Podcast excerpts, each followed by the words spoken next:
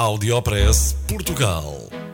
Aqui encontra as melhores práticas e os casos de sucesso dos produtos e serviços made in Portugal. Conheça as histórias de sucesso dos portugueses que estão a fazer hoje o futuro do nosso país.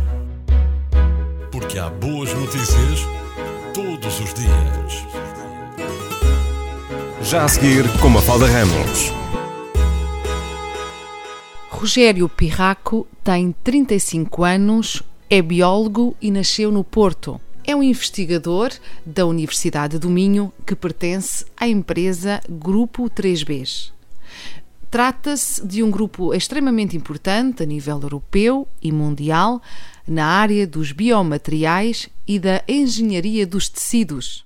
O que é que é isto da engenharia de tecidos? São tecidos que são fabricados em laboratório para substituir tecidos ou órgãos humanos na ausência de dadores compatíveis.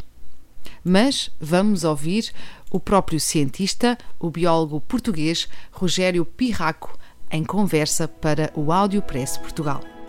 Quando digo engenharia de tecidos, é tecidos que basicamente são fabricados um, em laboratório, e isto é uma questão importante porque um, Hoje em dia há, a questão dos dadores. Hoje em dia, quando um paciente precisa de um órgão ou de um tecido, seja um coração, seja um fígado, seja o que for, normalmente tem que estar à espera que haja um dador compatível, etc.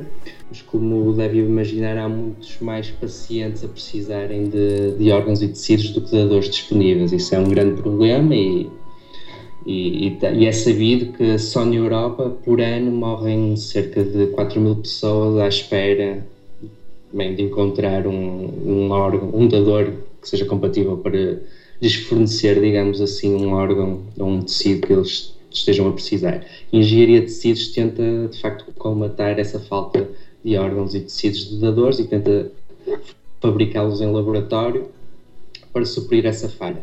E foi nesse contexto que eu comecei aqui no grupo três vezes. Uh, comecei, basicamente, foquei-me no princípio uh, em osso, uh, tentar fabricar ou tentar encontrar formas alternativas de fabricar ossos que pudessem depois ser transplantados para pacientes. No entanto, à medida que eu fui fazendo a minha investigação, e isto é uma questão, foi uma questão não só da minha investigação, mas toda a engenharia de tecidos, deste campo de engenharia de tecidos, chegou-se à conclusão que quando estamos a falar de, de órgãos mais complexos ou de tecidos mais complexos, como seja o osso, o coração, o fígado.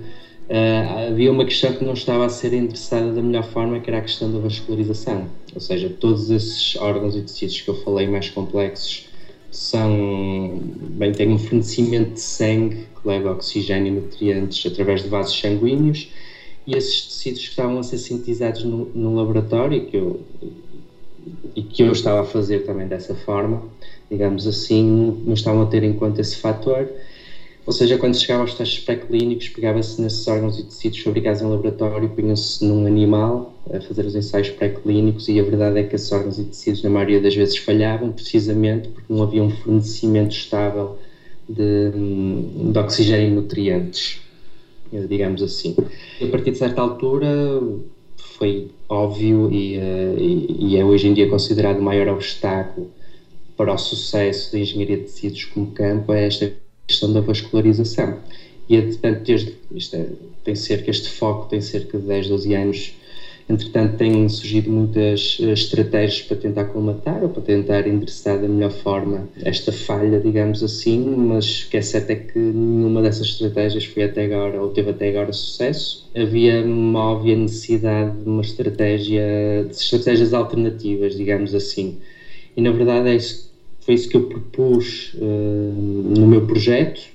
O meu projeto, basicamente, que eu tento fazer é um leito capilar bioartificial. Um, é basicamente um, uma estrutura que tenha que tem vasos sanguíneos, digamos assim, e que no meu caso eu proponho que possa ser usado para, antes da implantação in vitro no laboratório, para pré-vascularizar os tecidos que nós fabricamos, ou seja, a partir desse leite, nós vamos combinar esse leite bioartificial com os nossos tecidos, sejam ele o osso, o fígado, ou qualquer coisa do género, esse leito bioartificial vai formar vasos sanguíneos dentro dos tecidos que nós fabricamos e depois nós vamos pegar nessa combinação de leite bioartificial e tecido fabricado e vamos conseguir transplantá-lo para um paciente e vamos ter a possibilidade de ligar imediatamente de forma cirúrgica esses tecidos fabricados à circulação do hospedeiro.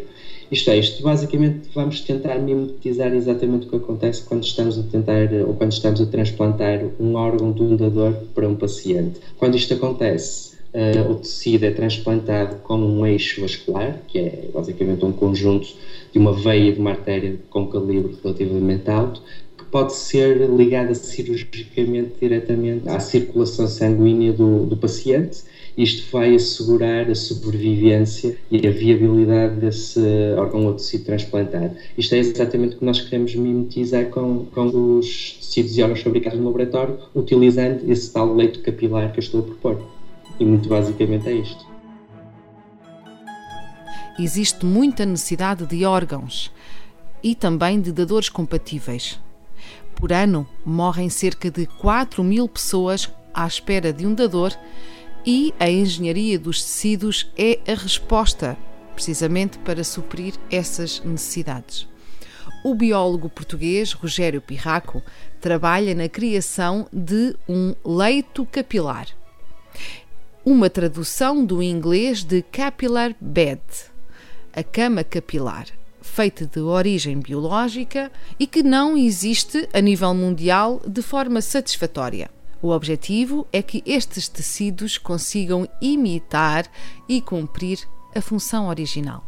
Por fim, quisemos saber quais as perspectivas para o futuro profissional do investigador português Rogério Pirraco e o que significou ter recebido recentemente uma bolsa milionária do Conselho Europeu de Investigação recebeu recentemente a notícia que uh, terá sido aprovada uma bolsa uh, pelo Conselho Europeu de Investigação. O que é que essa bolsa significa para o Rogério? Bem, esta bolsa significa, é uma bolsa de iniciação de carreira, significa que eu vou um, ter dinheiro para desenvolver esta investigação, mas além disso, mais concretamente, vou ter dinheiro para um, estabelecer essa linha de investigação aqui no grupo 3 vezes onde eu estou sediado na Universidade de Minho para contratar pessoas para fazer uma equipa para levar a cabo uh, essa investigação. E obviamente, a nível pessoal e profissional, é uma bolsa que tem um grande prestígio e obviamente vai ser excelente para um, basicamente uh, dar um empurrão à minha carreira. Uh, e, portanto, esta investigação vai ser feita uh, integralmente em Portugal e, neste caso, em Braga, não é? Uh, sim, nós estamos sediados. A Universidade do Minho tem dois uh, campi, um em Braga, outro em Guimarães. Por acaso, o grupo 3 vezes está sediado numa terceira localização, que é num parque tecnológico na, na vila de Caldas das Taipas, que fica entre Braga e Guimarães, que é num um parque tecnológico chamado Ave Parque. Uh, e dentro dos recursos humanos que vão ser necessários, uh, será integralmente, uh, enfim, conhecimento português, mão de obra portuguesa?